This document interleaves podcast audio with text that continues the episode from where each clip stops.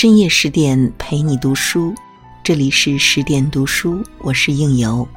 今天我要为您分享到的文章来自作者妹。五年归国路，十年两弹成。他是十一名战俘换回的科学家，值得被每一个中国人记住。如果您喜欢这篇文章的分享，记得在文末点个赞哦。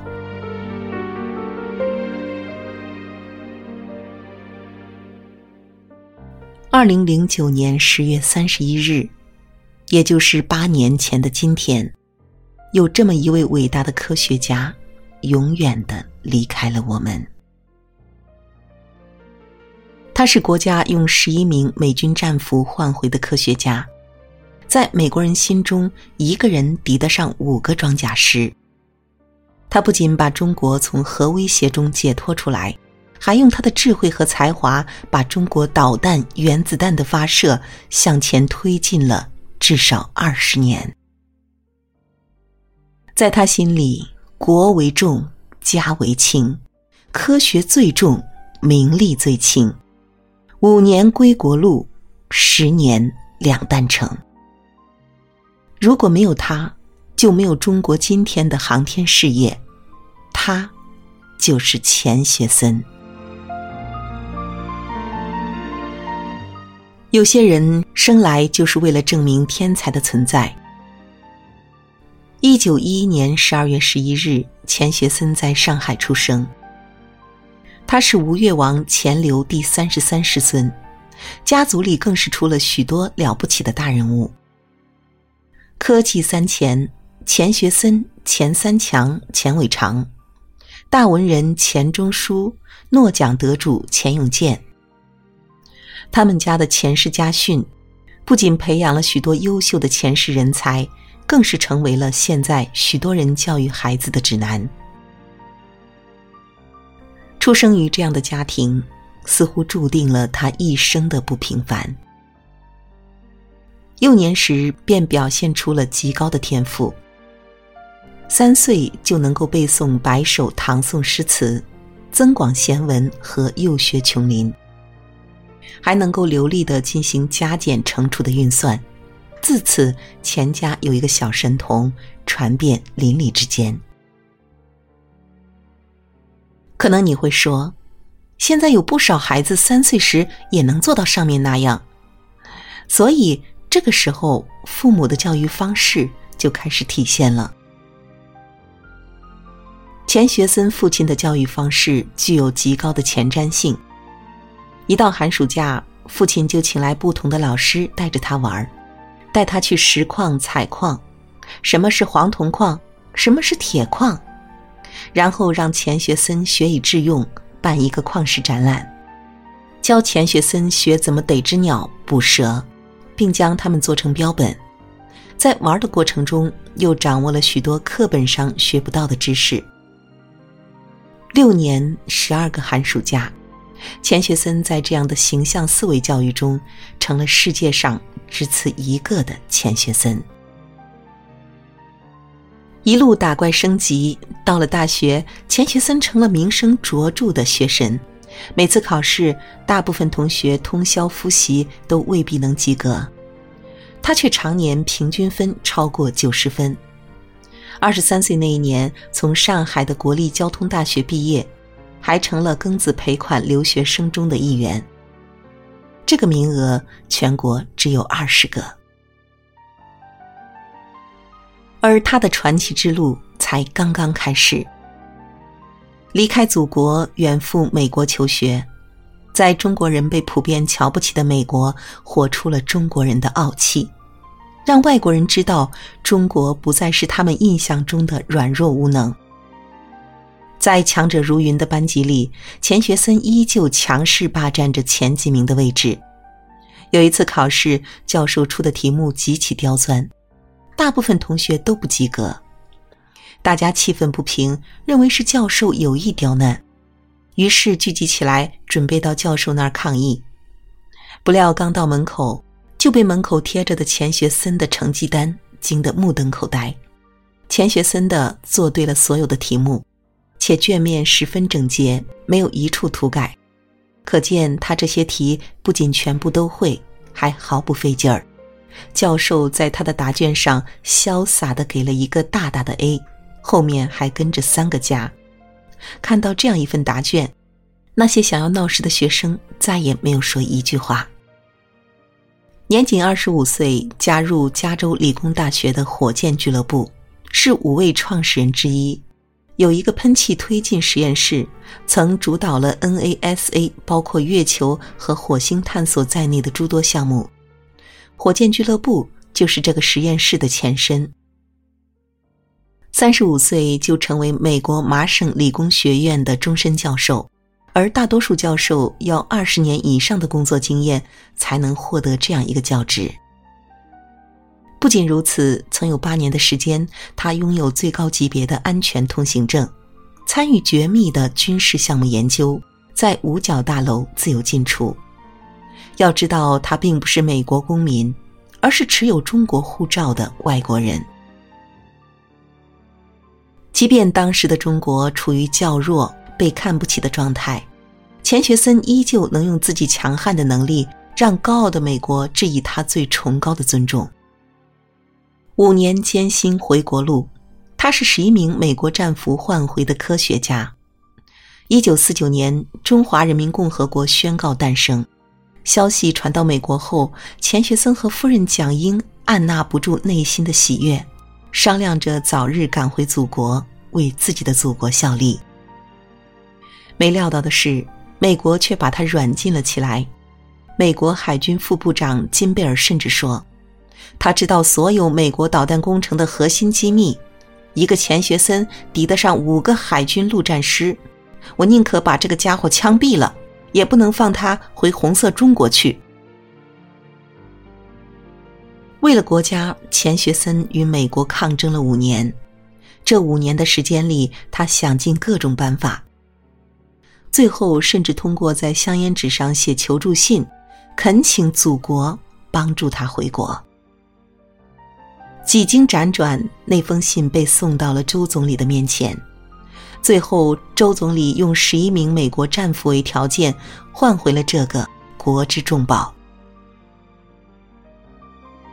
对于为什么拼尽全力也要回到中国，钱学森是这样说的：“我在美国前三年是领悟，后十几年是工作，所有这一切都在做准备，为了回到祖国，能为人民做点事情，因为我是中国人。”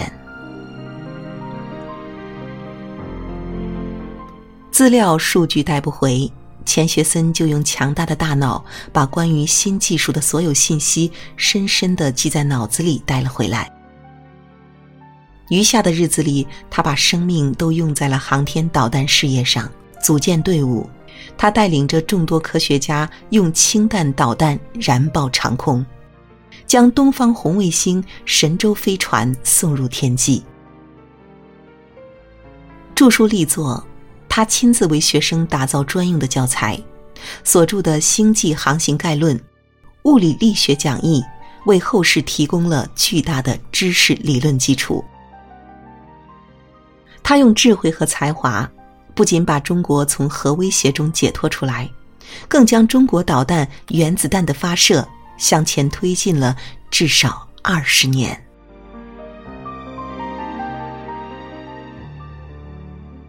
年少一曲燕双飞，青梅竹马结连理。谁说上帝是公平的来着？而他就连爱情都那么的完美。他的妻子名叫蒋英，是著名军事家蒋百里的三女。钱家与蒋家是世交，蒋英曾过继到钱家，改名为钱学英。后来因为蒋家思念女儿，又把蒋英要了回去。钱学森与蒋英可谓是青梅竹马，年幼时曾合唱过一首《燕双飞》，两人配合默契，仿若合作过无数次。他们也没有想到，儿时的那一曲《燕双飞》，竟成为他们将来结为伉俪的预言。刚到美国那会儿，两个人的事业都处于上升期，像海绵般吸收先进的科学艺术知识，还共同孕育了两个孩子，日子很是美满幸福。生活不可能永远一帆风顺，命运有时总是会在你最出其不意的时候给予你暴击。新中国成立，钱学森一家打算回国，却被美国软禁了五年。在那段灰暗的日子里，他们没有收入，不能工作，内心焦躁苦闷。于是两人便一人吹竹笛，一人弹吉他，用音乐互相扶持，坚持了下来。二零零一年，钱学森获得第二届霍英东奖。可他年事已高，卧病在床，蒋英便带他去领奖。领奖前，蒋英说：“说好的啊，钱归我，奖归你。钱学森归我，蒋英归你。谁说那个年代的人不懂浪漫？不论时局怎么变换，两人就这么相濡以沫，走到了白头，做到了真正的。”一生一世一双人。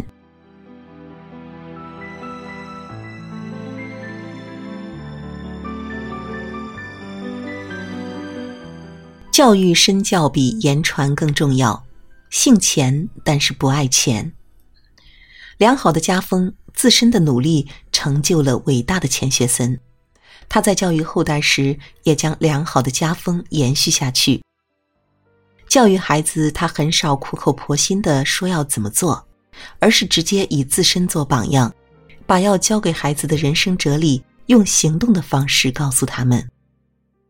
钱学森爱读书，每晚七点过后就是他的学习时间，这个时间段无论是谁都不可以打扰。炎热的夏天，在没有空调的情况下，钱学森一边流汗，一边扇着扇子，也不忘读书。他的这种读书无止境的观念，也悄悄植入了孩子的心中。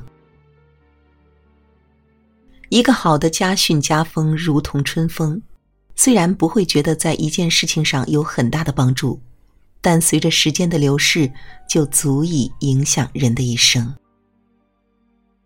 作为一个走在科学前端的科学家，国家的津贴加上各种奖项的奖金，钱学森自然是不缺钱的。但他虽然姓钱，却一点也不爱钱。每次拿到了什么奖金，他都会捐出来，用作各种科研项目的基金。一九五七年著作《工程控制论》获得科学院奖金一等奖，他顺手将钱给捐了。新成立的中国科技大学近代力学系，一九九五年将核良合力一百万港币捐给沙产业发展。但对于自己的生活条件，钱学森却是一点也不在意。几十年如一日住在破旧的楼房里，过着清贫的生活。国家出资为他建了一座小洋楼，可他一直没有住进去。会和许多家庭的老人一样，有时把儿女淘汰的衣服捡着穿。他就是这样，用一生践行着钱家的家训。利在一身勿谋也，利在天下必谋之。他从三岁开始开挂，终于在九十八岁的时候按下了停止键。二零零九年十月三十一日，一代科学巨匠钱学森永远的告别了这个世界。国为重，家为轻，科学最重，名利最轻。五年归国路，十年两担成。钱学森的这一生活得荡气回肠，做到了真正的不愧对自己，也不愧对国家。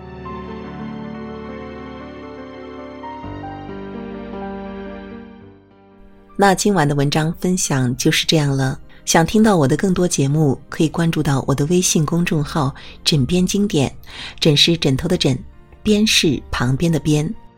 如果你也喜欢我们的文章，欢迎搜索关注微信公众号“十点读书”，你可以读好书，可以听电台。我们既分享三毛、木心、杨绛、村上春树这样的名家经典文摘，也分享教你如何高效工作、拥有健康生活的实用干货，还有诸多暖心情感美文，寄托你的心情。欢迎在微信搜索关注“十点读书”。每个深夜十点，用好书和美文伴你入眠。今晚就是这样了，祝您好梦，晚安。